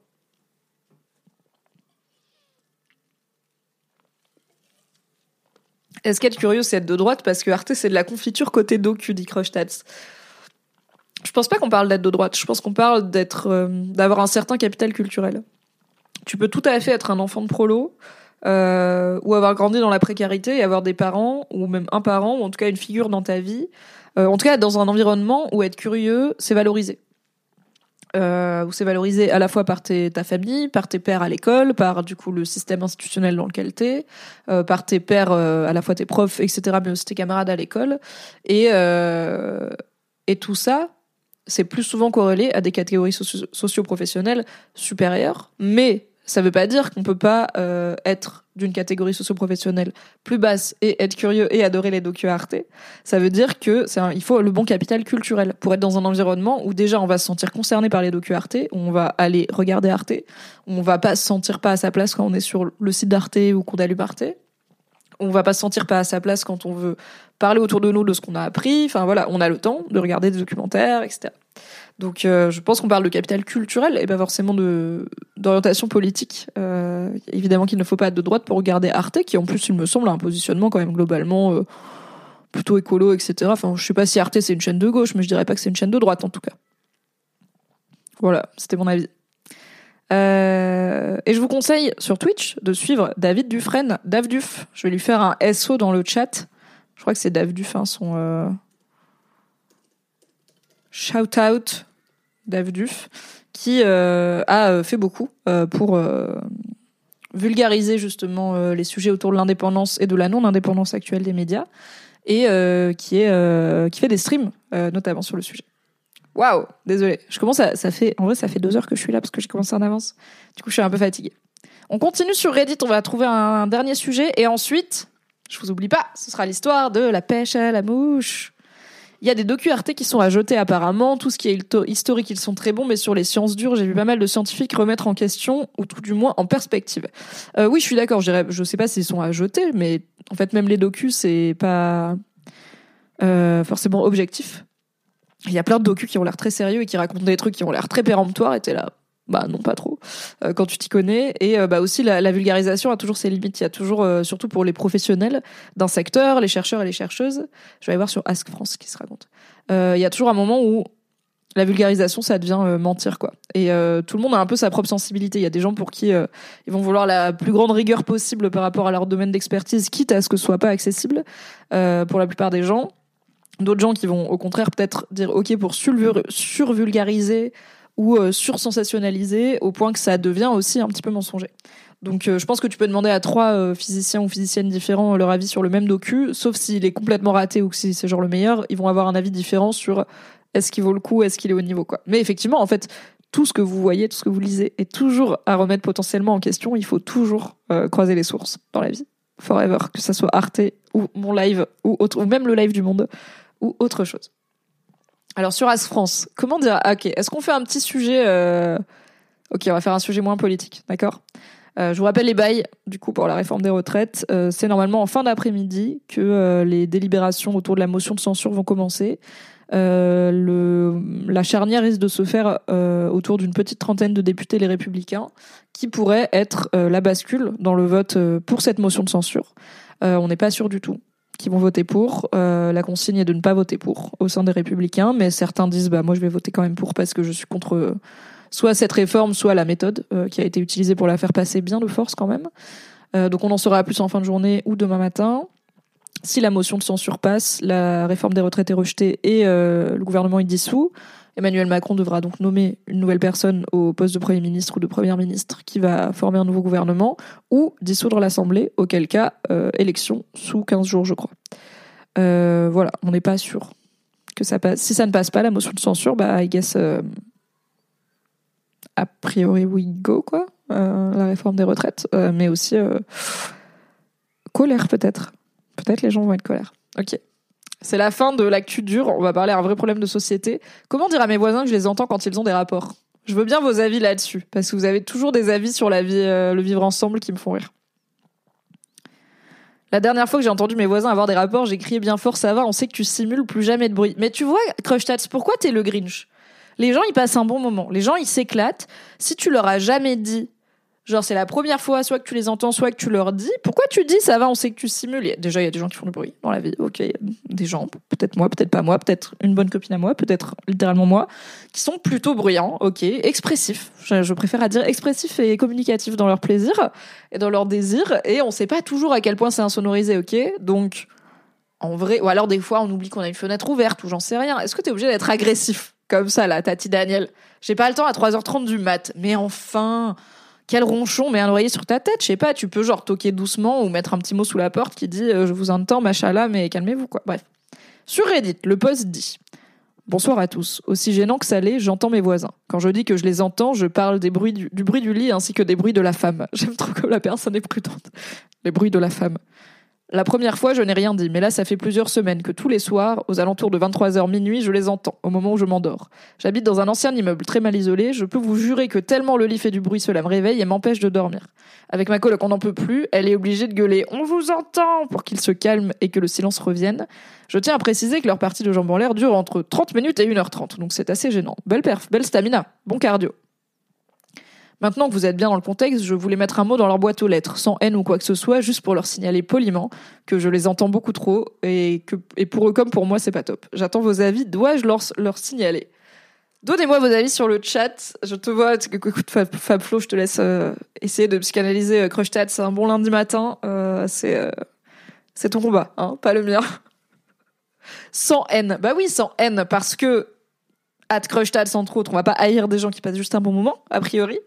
Euh, mais par contre, on peut effectivement les informer que, en fait, vraiment, je vous entends, et c'est chiant, donc trouver une solution qui peut être baiser sur votre tapis, faites moins de bruit, juste, bah voilà, tu vis dans un truc mal insonorisé, tu t'adaptes, hein, désolé, c'est la vie. Et puis peut-être baiser euh, dimanche après, mais pas à minuit, quoi. Peut-être qu'il y a ça aussi. Je les hais pas. Bien sûr, Crushtat, si tu ne les pas, tes voisins qui font l'amour et qui prennent beaucoup de plaisir. Sur Reddit, ça dit Perso, j'ai arrêté de lutter contre ce genre de nuisance, je colle mon oreille au mur et je fais ma petite affaire. Vraiment, l'humour Reddit, on adore. La beaufrie. Un petit mot bien tourné dans la boîte aux lettres, c'est pas mal, je pense, dit Nat sur le chat. Mais comment tu le tournes? Genre, euh, comment tu te dis, tu vois, comment tu formules les choses? Mais je pense que c'est simple en vrai. Ah, quelqu'un lui dit Attends, tu trouves ça gênant de mettre un mot anonyme dans une boîte aux lettres alors que vous hurlez depuis vos chambres et qu'ils vous entendent et peuvent clairement identifier quel voisin vous êtes, vous êtes à ce stade Autant aller sonner quand ils baissent. Et la personne répond Ah zut, attendez, j'ai mal cliqué. Hop. Alors déjà, non, je n'irai jamais sonner. C'est beaucoup trop gênant pour moi. Et oui, on gueule, mais c'est tellement ma- mal isolé que je sais pas s'ils savent que c'est nous. La chose qui me gêne est d'arriver au stade où je vais devoir mettre un mot dans la boîte aux lettres. Je ne comprends pas pourquoi ils ne se rendent pas compte tout seuls du bruit qu'ils font. Ah, miskin. Vous voyez, son commentaire, il à moins 5 parce que les gens, ils l'ont downvoté parce qu'il est timide et un peu lâche. Mais ça va, laisser les gens être timides. Moi non plus, j'aime pas parler à mes voisins. C'est ok s'il met un mot dans la boîte aux lettres. Il est pas obligé d'aller toquer, en vrai. Enfin. Et oh, euh, peut-être les autres, ils préféreront aussi que le mec vienne pas toquer pendant qu'ils sont en train de baiser à minuit. Enfin, bon. Bon. Tranquille, quoi. Donc là, s'il veut pas aller sonner, laissez-le ne pas aller sonner, quoi. J'entends mon voisin faire pipi juste au-dessus de ma tête à un mètre de moi car je dors dans une mezzanine de Guinaman. Courage, j'ai vécu ça aussi, c'est pas fun.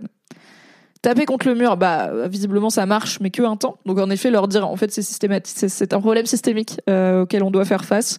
Maybe. non mais Crushtats, mais j'en peux plus, mais t'es vraiment genre Tati Daniel. Crushtats nous dit j'avais un voisin qui se garait toujours hyper mal sur le parking, sachant que faut quand même le dire, t'as pas de voiture, t'as pas le permis. Donc fondamentalement, tu race, hein, ça ne te pose pas préjudice à toi. J'ai mis un mot avec un préservatif sur son pare-brise où c'était écrit quand on se gare comme ça, on ne se reproduit pas. Il se garait hyper bien après, je suis vraiment un voisin adorable. Non mais t'es vraiment la personne la plus salée de France, quoi. Cela dit, capote gratuite, sortez couvert, très bien, et couverte.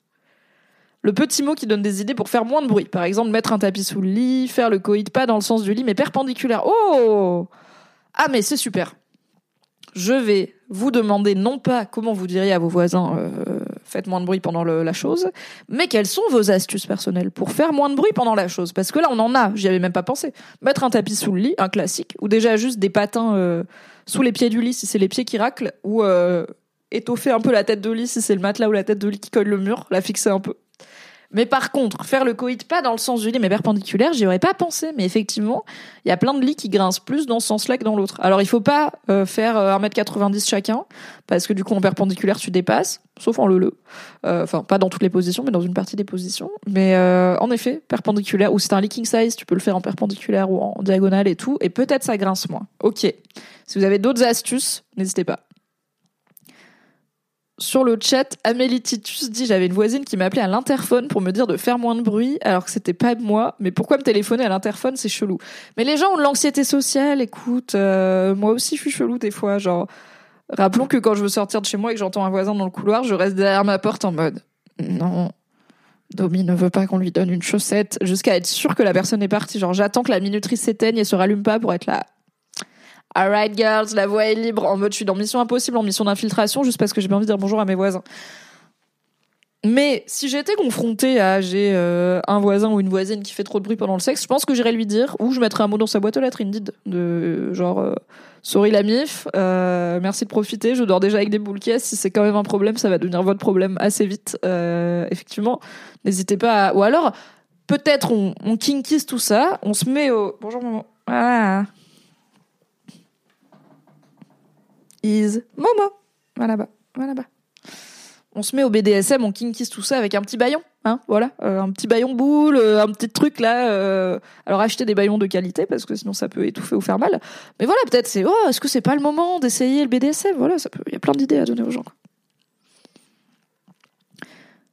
Améline dit, moi aussi je suis anxieuse sociale, mais du coup justement je laisse un mot, je descends pas pour appeler à l'interphone. Ah, je dis pas que c'est pas chelou, mais bon, les gens sont chelous. Mais Isaki dit, j'ai eu ce problème dans les deux sens. Ma voisine est venue me voir parce que je faisais trop de bruit, donc on a fait des efforts pour pas la déranger, notamment sur les horaires.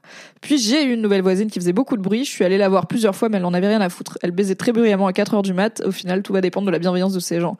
Bah toujours, hein, franchement. Et alors Henri Cantonnet dit le redditeur peut aussi mettre des bouchons. En effet, euh, il peut tenter les boules caisses. Alors je comprends qu'on n'a pas envie de dormir avec des boules caisses toutes les nuits parce que ses voisins baissent trop fort, mais ça peut dépanner euh, s'il faut quoi.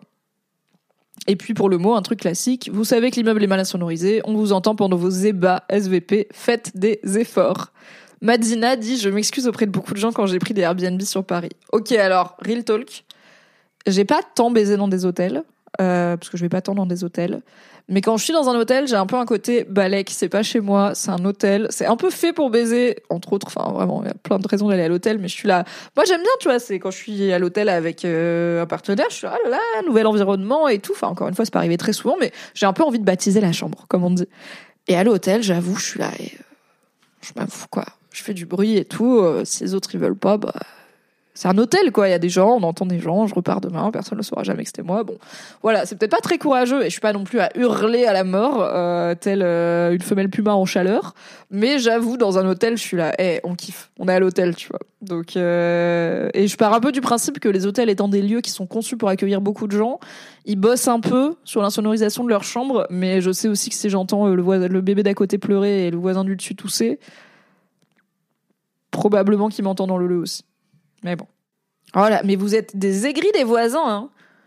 Euh, c'est tellement des relations hypocrites, les voisins. Moi aussi, je leur parle le moins possible. Tu dois faire du small talk hypocrite, non merci.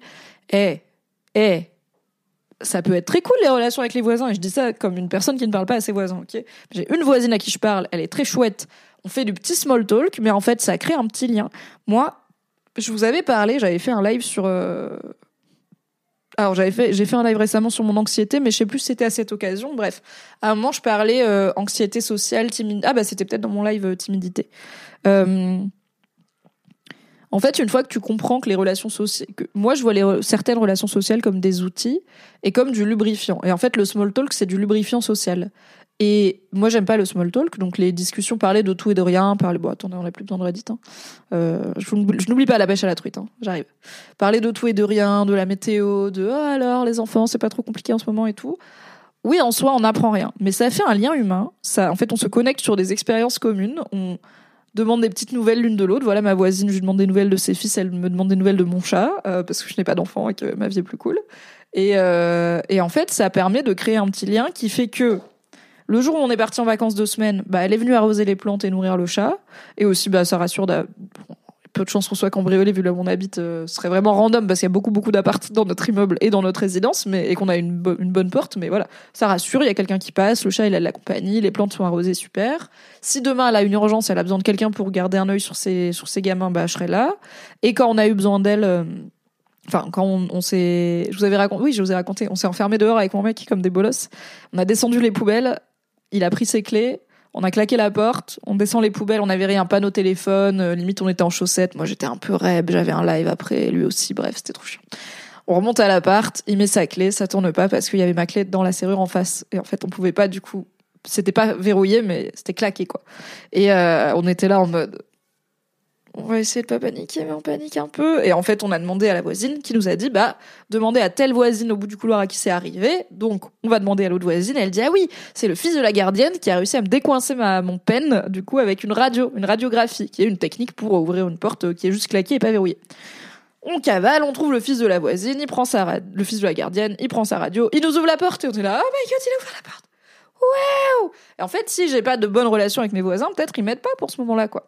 Donc des relations cordiales, je trouve c'est bien. C'est pas forcément hypocrite, c'est juste que c'est pas forcément approfondi. Est-ce qu'on est poli juste parce qu'on habite au même endroit et que ça nous pourrirait la vie d'être en, d'être en embrouille? Oui, mais dans la même idée, est-ce que si un jour l'un a une galère, l'autre va lui rendre service parce qu'il habite au même endroit et qu'il se dit que si un jour les rôles sont inversés, il aimerait bien qu'on lui rende service? Bah oui, aussi. Le vivre ensemble quand même, hein? Oh, les ours là. Je balance pas, mais je connais des gens qui sont dans un groupe WhatsApp pour lurker les engueulades des voisins. Je ne suis pas dans le groupe WhatsApp. Mon mec est dans le groupe WhatsApp. Et des fois, il me raconte les naninana des groupes WhatsApp. Mais les groupes WhatsApp avec plein de boomers, c'est toujours, euh, toujours une dingue. Hein. Il y a Athénie qui dit En vrai, ça dépend. J'avais un groupe WhatsApp dans mon ancien logement et c'était cool. On se donnait des astuces et des moyens pour se protéger contre l'entreprise qui gérait l'immeuble et tenter de nous la faire à l'envers. Par contre, dans mon nouveau lo- logement, j'ai eu un mot hyper passif-agressif à propos de mon chien qui aboyait dans le couloir. Depuis, on est en mode ninja dans le couloir pour éviter de les croiser. Par contre, la gamine qui hurle dans le couloir pour un oui ou pour un non, euh, trois petits points. Bah, euh... après, euh... nique les gens passifs-agressifs. Tu vois, genre, tu peux juste faire gaffe à ce que ton chien il aboie pas parce que t'es une personne qui éduque bien son chien et tout, mais en fait, euh, si tu croises la personne qui t'a fait le mot passif-agressif, bah juste euh, tête haute, t'es avec ton chien et si elle te fait une réflexion, bah tu lui ré- réponds. En fait, pour moi, la passive, la, la passive agressivité, la passivité agressivité, c'est quand même hyper lâche parce que c'est genre t'es pas capable d'être clair sur là j'ai un problème, t'es en mode. Mais on n'en pense pas moins. Mais je ne dis pas tout. Mais bon, je dis ça, je dis rien. Vous me ferez le plaisir de mieux contrôler votre animal. TG en fait, si tu veux être désagréable, sois désagréable. Donc quand t'obliges les gens passifs-agressifs à être francs et que t'es là en mode c'est quoi ton problème en fait? Qu'est-ce qui se passe? Ça les déstabilise. Parfois ils montent en tour, mais c'est pas grave. Une bonne engueulade c'est mieux qu'une vieille interaction passive-agressive de merde genre. eh, eh, eh. Tu vas pas avoir peur d'aller dans ton couloir avec ton chien à cause de voisins désagréables. Non mais. Ah, Plissot demande, vous commencez comment ces relations avec vos voisins? Je les croise jamais, je me vois pas sonner à la porte en mode bonjour, c'est la voisine. Alors, bah moi à la base, je les croise un petit peu quand même, même si j'essaye de ne pas. Et euh, bah je suis dans un immeuble où à chaque étage il y a pas mal d'appart, donc en vrai, quand on, enfin, on se retrouve régulièrement dans l'ascenseur avec différents voisins, on voit où ils descendent, enfin on voit quand on descend au même étage. Donc ça déjà ça arrive, c'est comme ça que j'ai su que ma voisine d'à côté habitait là. Et après bah c'est soit dans des moments comme ça de galère, parfois tu rencontres tes voisins le jour où tu as une galère et où tu vas sonner euh, bah ça m'est arrivé quand euh, quand j'étais étudiante, j'étais en coloc avec une une camarade de classe euh, de la fac qui euh, et au bout d'un an, on a, enfin, elle, elle a, quitté la ville, elle est repartie chez ses parents. Elle voulait pas continuer à Lyon, donc bah, elle a quitté évidemment l'appartement. Elle a repris ses affaires. Jusqu'ici, c'est normal. Et moi, j'ai gardé l'appart parce que ma petite sœur l'a remplacé. Ma petite sœur est arrivée vivre en coloc avec moi. Et euh, elle est partie le jour où, je sais, ah oui, elle est partie. Elle a embarqué toutes ses affaires, ce qui est normal encore une fois, mais dont une partie des meubles et tout. Mais c'était prévu. J'allais remeubler petit à petit. Euh, mais ça faisait un peu du coup euh, vide, on va dire. Et elle a embarqué l'aspirateur parce que c'est son aspirateur.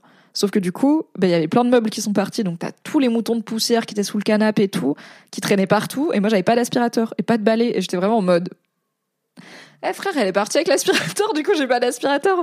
Et en fait, j'étais en maxi rush parce qu'il y avait un gars, un pote qui allait venir que j'espérais serrer et que j'avais jamais euh, ramené chez moi. Et j'étais là, oh non, horrible et tout. Et ben j'ai fait, alors j'ai pas dit que c'était pour pécho, mais j'ai fait deux trois euh, appartes autour au lieu, avant de, enfin jusqu'à trouver un voisin qui était là et je lui ai dit, je suis désolée, euh, ma coloc est partie avec l'aspirateur et euh, bah il y a plein de poussière chez moi, est-ce que je pourrais vous emprunter votre aspirateur? Et il était là.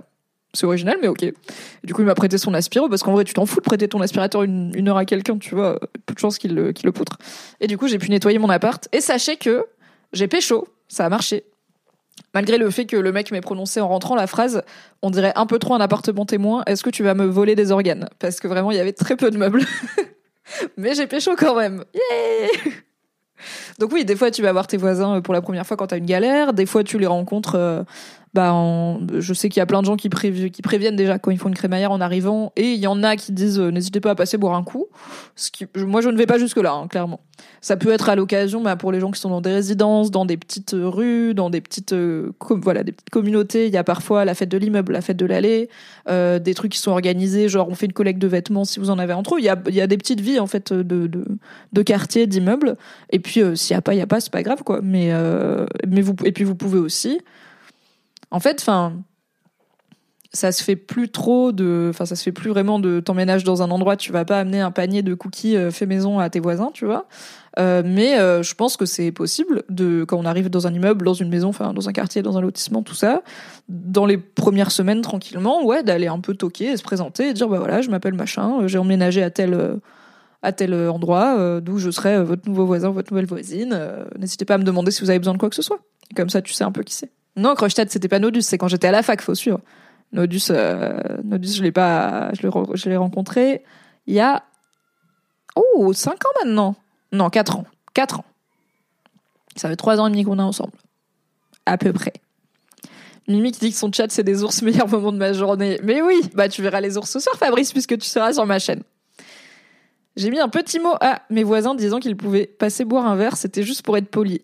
Une fois, j'ai mis euh, n'hésitez pas à passer et personne de mes voisins n'est venu donc j'étais ravie et je me suis un peu dit OK, donc ça veut bien dire que tout le monde sait que c'est une formule de politesse. Genre personne va prendre ça au premier dog. Et après j'ai une pote qui m'a dit putain, j'ai mis n'hésitez pas à passer, j'ai deux voisins euh, qui sont venus à ma fête à ma crémaillère et c'était un peu chelou et j'étais là oula, bah tu sais quoi, je vais juste pas l'écrire du coup parce que je ne le pense pas. Je ne veux pas que mes voisins que je ne connais pas viennent avec hier. Donc je ne l'écris pas. Je vous dis désolé d'avance pour le bruit. N'hésitez pas à passer si on fait trop de bruit, mais pas n'hésitez pas à passer boire mon rosé. Wesh, on est où là? On se connaît pas. On se connaît pas. Et le problème, c'est pour ça que je suis méfiante avec les voisins, c'est que quand tu tombes sur un voisin ou une voisine désagréable, bah la personne est tout le temps dans ton environnement, elle sait où tu habites, si elle veut te pourrir la vie, euh, on sait jamais. Il y a des gens, ils sont un peu frappadingues, tu vois. Donc euh, je préfère que la potentialité de quelqu'un étant frappadingue étant c'est les gens sont frappadingues de Schrödinger. Tu le sais pas avant de le savoir. Une nouvelle personne est toujours potentiellement un petit peu frappadingue mais aussi potentiellement super cool. Du coup je ne dis pas où j'habite aux personnes avant de savoir si elles sont super cool ou frappadingues. Et si c'est mes voisins du coup bah j'ai pas le choix ils vont savoir. Bref. Est-ce que vous êtes ready pour l'histoire de la pêche à la mouche? C'est mon histoire bref que j'ai découvert hier et j'étais là oh my god et c'est aussi l'occasion de vous parler d'un de mes subreddits préférés. Donc on va rester sur Reddit quand même, euh, on reste dans le thème. Et je parlais tout à l'heure d'ailleurs du fait que pendant les live cuisine, je réfléchis à qu'est-ce que je peux faire en termes de recettes qui me permet euh, d'avoir à la fois du temps de préparation pour que vous me voyez faire des trucs et de pas faire un live de 15 minutes, donc pas des recettes trop courtes. Mais en même temps, s'il y a une recette avec une heure de mijotage, bah faut qu'on ait un truc à faire pendant une heure. Euh, du coup, je me suis dit qu'un des trucs qu'on pourrait faire, c'est aller scroller mes subreddits préférés et pas que Reddit France et Ask France comme on le fait euh, pour parler d'actualité. Et je vais vous emmener pour l'histoire de la pêche à la mouche sur l'un de mes subreddits préférés dont je veux depuis longtemps faire un format euh, mais euh, bah je fais déjà pas mal de live et euh, tranquille quoi calmez-vous c'est un métier c'est un subreddit qui s'appelle hobby drama. Hobby drama. Quel drama il y a dans votre hobby ou votre communauté de fans? C'est un subreddit qui à la base était juste une question qui a été posée sur Askreddit, l'un des plus gros subreddits du coup, où quelqu'un a demandé, voilà, c'est quoi les dramas qu'il y a, par exemple, je sais pas, t'es fan de K-pop, euh, il y a un drama sur tel groupe de K-pop, toi t'es à fond, euh, tes potes fans ils sont à fond, tu connais tous les rebondissements, tous les tenants et aboutissants, et le reste du monde n'a aucune idée que ce drama qui dans ta commune a une ampleur nucléaire existe quoi. Et euh, la question a eu tellement de succès qu'elle est devenue son propre subreddit qui s'appelle Hobbydrama, où du coup des gens s'attellent à raconter, euh, souvent euh, de façon bien documentée, ils font vraiment des longs posts en plus, donc c'est assez agréable, mais c'est en anglais, à raconter des histoires de fous qui sont arrivés dans des communautés de fans. Par exemple, le et c'est des trucs qui sont pas forcément hyper. des fois, c'est très fun. des fois, c'est un peu négatif. Ça va être des histoires, des fois, de harcèlement, de de communautés de fans qui vont harceler d'autres fans ou harceler des personnalités publiques, des acteurs et actrices et tout. Enfin voilà, des fois c'est pas très rigolo. Là, il y a un aspect pas rigolo, mais il y a aussi un aspect totalement fou euh, qui se passe. Attendez, j'ai vu quoi? Oh, mais moi non plus j'avais pas vu. Alors merci Basilic le Rouge qui a offert un abonnement à Choupi en note Choupi. Je n'avais pas vu. Je pense que c'était pas aujourd'hui parce que je l'ai pas dans mes alertes. Donc euh, peut-être ça date un petit peu quoi. Peut-être c'est un random, euh, cadeau. Ouh, merci Chloé qui a pris un abonnement Prime il y a 4 jours. Peut-être qu'on jouait à Pentiment. Bref. Nurshi de drama, tout à fait. C'est euh, un peu des dramas de groupe Facebook, euh, mais c'est aussi des trucs qui ont bouleversé, euh, parfois pour longtemps, des communautés. Et à chaque fois que je vais sur Hobby Drama, à savoir quelques fois par mois, je regarde les meilleurs posts du mois pour avoir vraiment genre la crème de la crème des histoires. Et j'en suis, je suis tombée sur une histoire sur Hobby Drama que j'ai évidemment pas ouvert à part, euh, mais que je suis en train de retrouver hier, dont rien que le titre était goldé. Je vais vous la lire d'abord. Et enfin, je vais vous la lire. On va la lire ensemble. C'est en anglais, donc je vais vous la traduire au fur et à mesure, comme d'habitude. Euh, ça va être euh, bof agréable, mais euh, tout va bien se passer. Et ensuite, j'ai une petite anecdote dessus. Vous allez voir, c'est une histoire absolument folle que je vais vous lire en partie et je vous, je vous résumerai éventuellement les grosses lignes, les grandes lignes s'il faut. C'est parce que c'est un peu long, ok? Donc, comment est-ce que euh, la fin de comment est-ce que le désir d'hameçon orné et euh, l'envie d'un seul homme pour un ah, c'est horrible. Ok, en gros, comment la cupidité des amateurs de pêche à la mouche a euh, fait reculer l'ornithologie de plusieurs centaines d'années. Ok, c'est le titre du post. Donc j'étais là. Ok, let's go. Et euh, donc la personne qui poste dit que a découvert cette histoire, euh, elle a découvert cette histoire via une vidéo YouTube de Jacob Geller, excellente chaîne Jacob Geller, euh, au sujet de vol dans les musées, mais qu'après un an sur ce subreddit, la personne s'est dit il est temps d'en faire un post. Obidrama mérite et elle a raison. Du coup, c'est la première fois que la personne fait un long post sur ce sujet, enfin sur ce sujet ou sur un autre. C'est un conte de braquage audacieux, de documents plutôt mal rangés et de la, destruction d'une manne incalculable de savoir scientifique. Et ça commence avec un gamin qui veut mettre la main sur l'équivalent dans la vie réelle euh, d'une armure pour cheval dans Skyrim. Et il prévient attention, beaucoup de jeux de mots sur des noms d'oiseaux que je ne pourrais pas forcément traduire en français. Donc, ça commence dans l'Angleterre victorienne. Et la personne dit Nous sommes dans l'Angleterre victorienne et vous êtes un bon vieux con riche. Euh, les hommes, euh, vos, camarades, vos compatriotes, pardon, se sont répandus à travers le monde pour euh, récol- récolter des choses et vous les renvoyer, pour piller des choses et vous les renvoyer. Et vous avez décidé que ce que vous voulez acheter avec toute votre thune pas du tout méritée, ce sont des oiseaux exotiques colorés qu'on trouve sur des îles à travers le Pacifique et à travers tout ce qu'on appelle le Nouveau Monde. Pourquoi?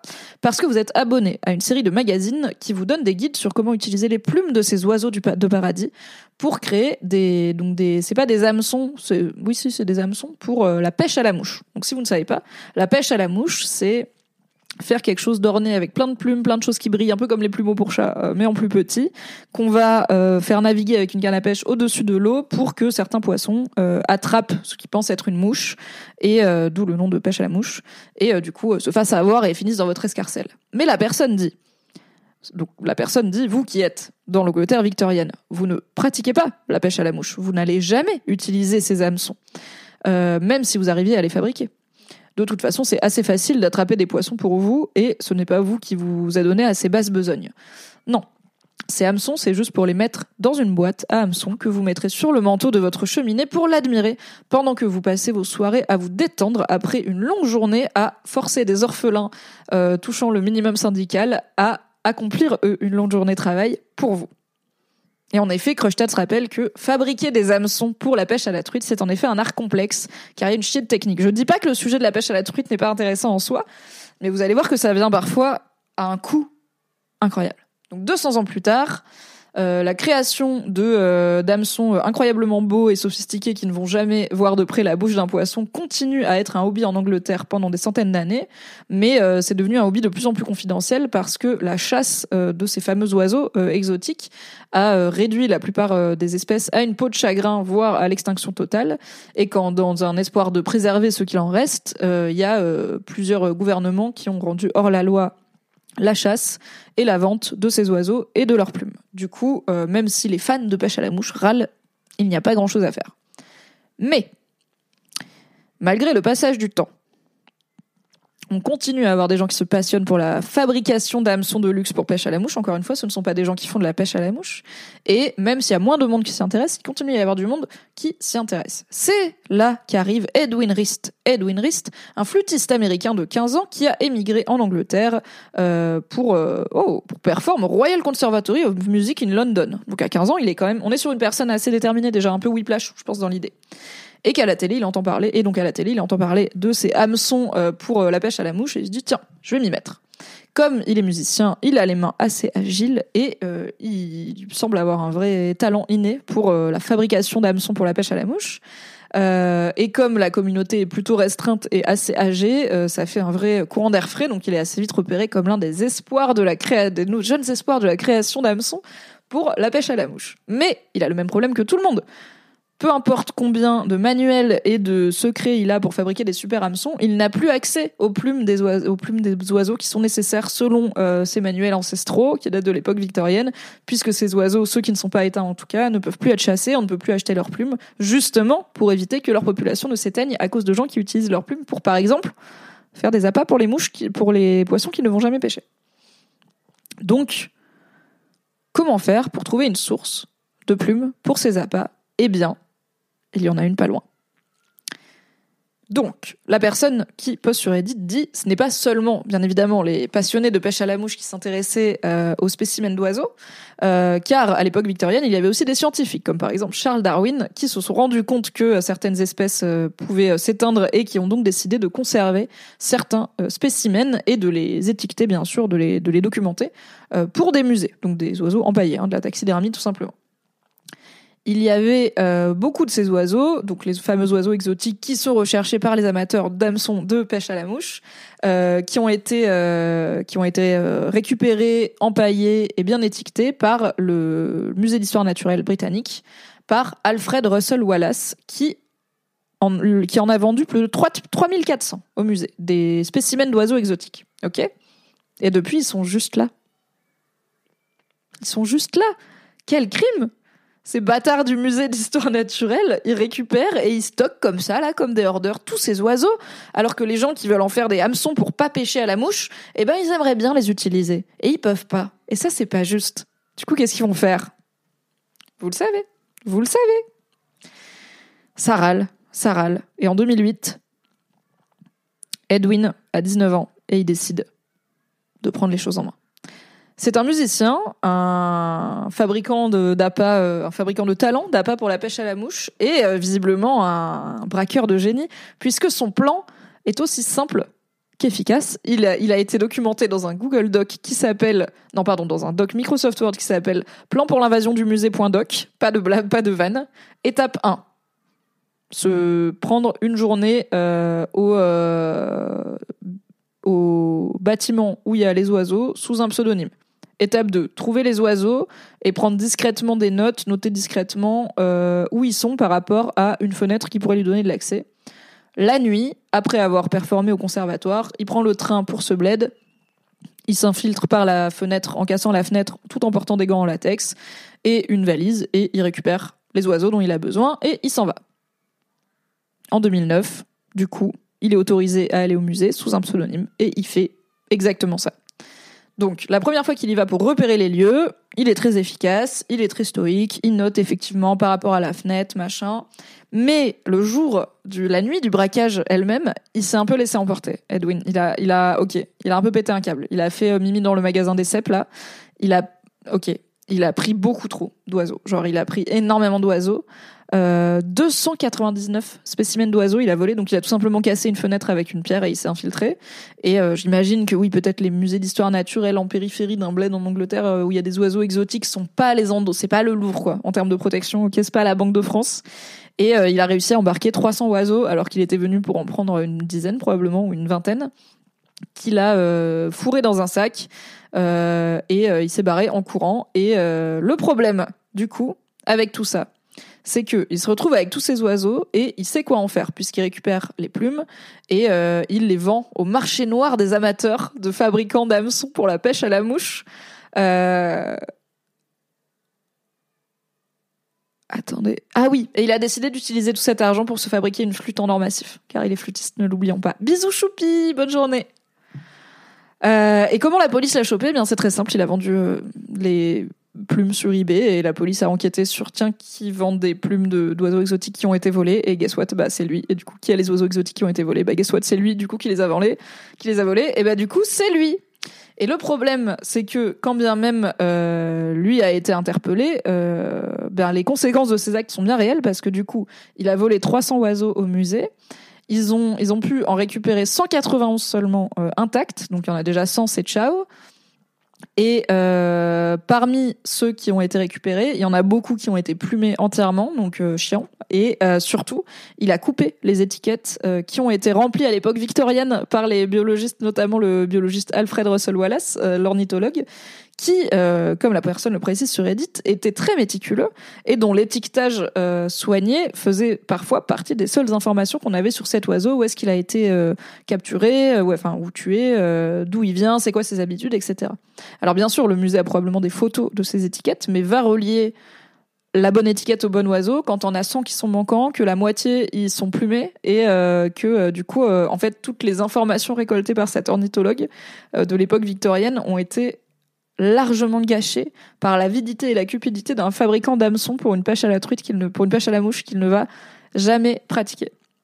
Et euh, il y a encore beaucoup de spécimens qui manquent, donc il y a des gens qui les ont achetés et qui font leur fucking hameçon pour la pêche euh, à la mouche avec. Euh, Edwin Rist lui-même, bon, en fait, on peut on peut estimer qu'il a commis un crime terrible pour l'histoire de, de, de l'humanité et de la biologie, mais en soi, il a commis une effraction et un vol sans violence ni rien. Donc euh, il a dû, euh, il avait 12 mois de prison avec sursis, euh, sauf s'il payait une fraction du profit qu'il a qu'il a réalisé, ce qu'il a fait en 2011. Et euh, ensuite, voilà, depuis, il fait plutôt profil bas. Et il a dit qu'il ne regrette rien. C'était l'histoire de la pêche à la mouche qui a ruiné l'ornithologie pour, euh, enfin, qui a ruiné 200 ans d'ornithologie au moins. Et euh, comme dit Henri Cantonnet, c'est série Netflix worthy, tout à fait. J'ai très envie de voir ce casse euh, dans un musée d'histoire naturelle et un gars qui s'en va avec plein d'oiseaux qui dépassent toutes ses poches. Et donc la vanne, l'anecdote, déjà, anecdote incroyable ou pas? Moi je trouve l'histoire elle est folle. Genre j'ai jamais entendu parler de ma vie d'un mec qui a volé 300 oiseaux de l'époque victorienne dans un musée d'histoire naturelle pour faire des hameçons pour la pêche à la mouche qui pratique même pas. C'est lunaire. Ça dit aussi que les conditions de sécurité dans certains musées sont pas ouf. Ok, incroyable sur 20, merci. Et l'anecdote qui va avec, c'est que hier, euh, je parlais, donc j'ai lu cette histoire hier et je me suis dit ah, faut que je la note pour le live Reddit de demain, mais j'ai la flemme. Et j'étais en train de papoter avec euh, mon pote euh. Et du coup, je lui ai dit ok, mot clé pour demain, comme je sais qu'il est dans le chat de mes lives. Je lui ai dit ok, mot clé pour demain, dis-moi dans le chat au cas où j'oublie, pêche à la mouche, oiseau, et moi je me rappellerai. Et il m'a dit est-ce que c'est l'histoire du gars qui a volé les oiseaux pour faire des, ap- des appâts pour la pêche à la mouche? J'étais là quoi? Comment comment tu connais cette qui connaît cette histoire? Qui connaît cette histoire? Genre je suis hyper forte en anecdotes un peu ouf. Je suis sur tous les subreddits d'histoires dingues, genre les trois quarts des vidéos de Squeezie, je suis là, je connais bien sûr, j'ai déjà vu sur Reddit, mais là j'avais jamais entendu parler de cette histoire alors que j'adore les braquages ainsi que les oiseaux et la pêche et toutes les histoires un peu insolites, genre braquage de musée. Avec mon gars, on a regardé Benjamin Gates 2 l'autre soir pour me faire plaisir quoi. Donc c'est pas très bien Benjamin Gates, mais il braque des musées, forcément je regarde. Et j'avais jamais entendu parler de cette histoire. Alors non. Kodatatrouille demande il s'est barré avec 200 oiseaux vivants. Non 200 oiseaux euh, taxidermés, empaillés, des espèces disparues qui étaient préservées au musée d'histoire naturelle. Tout comme là, euh, si tu vas euh, dans des, dans des, au musée d'histoire naturelle de Paris, par exemple, t'as plein d'oiseaux empaillés, dont certains qui sont des espèces actuellement disparues. Et donc Rochette s'y connaissait. J'étais là, mais comment il connaissait? Et non, Henri Cantonnet, ce n'est pas parce qu'il lit aussi ce subreddit, c'est parce que j'espérais un peu qu'il soit euh, dans le chat pour le dire, mais je vais retrouver. Il a lu un livre sur le sujet. Donc Rochette, il lit énormément de non-fiction, contrairement à moi, et énormément de ah voilà. Donc c'est un livre qui s'appelle Le voleur de plumes de Kirk Wallace Johnson. Je vous lis le résumé. donc c'est un, un soir de juin 2009, le jeune musicien virtuose Edwin Rist, destiné à une brillante carrière, commet un casse pour le moins incongru. Après s'être produit à un concert de la Royal Academy of Music à Londres, il s'infiltre discrètement dans le musée d'histoire naturelle pour voler des centaines d'oiseaux entre entreposés là depuis plusieurs décennies. Plus étonnant encore, il ne s'empare pas des fleurons de la collection recueillie par Darwin, mais plutôt des paradisiers et autres spécimens rares aux couleurs éclatantes rapportés en Europe par un naturaliste méconnu du 19e siècle. C'est lors d'une partie de pêche à la mouche que le Kirk Wallace Johnson entend parler de cette histoire pour la première fois. Fasciné par l'affaire, il se lance dans une enquête passionnante à la recherche de ces plumes disparues et questionne notre obsession pour la beauté et notre désir de la posséder à n'importe quel prix. Donc il y a déjà un livre tout à fait. Euh, il ne manque plus qu'à l'adapter en série Netflix. Euh, et c'est un livre par un auteur euh, américain qui est aussi journaliste, qui a écrit pour The New Yorker, The New York Times et The Washington Post, qui a à la base, il s'est intéressé à cette histoire pour se changer les idées de la violence des conflits euh, armés, parce qu'il a fait des missions notamment en Irak. Euh, et euh, il a fini par découvrir ça, cette histoire totalement folle. Je pense qu'il s'attendait pas à ça. Voilà, c'était la petite histoire de pêche à la mouche comme prévu et une recollecture en passant, même si maintenant vous connaissez l'histoire. Sorry spoiler. Merci d'avoir été là. Je vous fais des bisous. Prenez soin de vous, passez une bonne semaine. Dites aux gens que vous aimez, que vous les aimez. Et moi, je vous kiffe. Bye bye.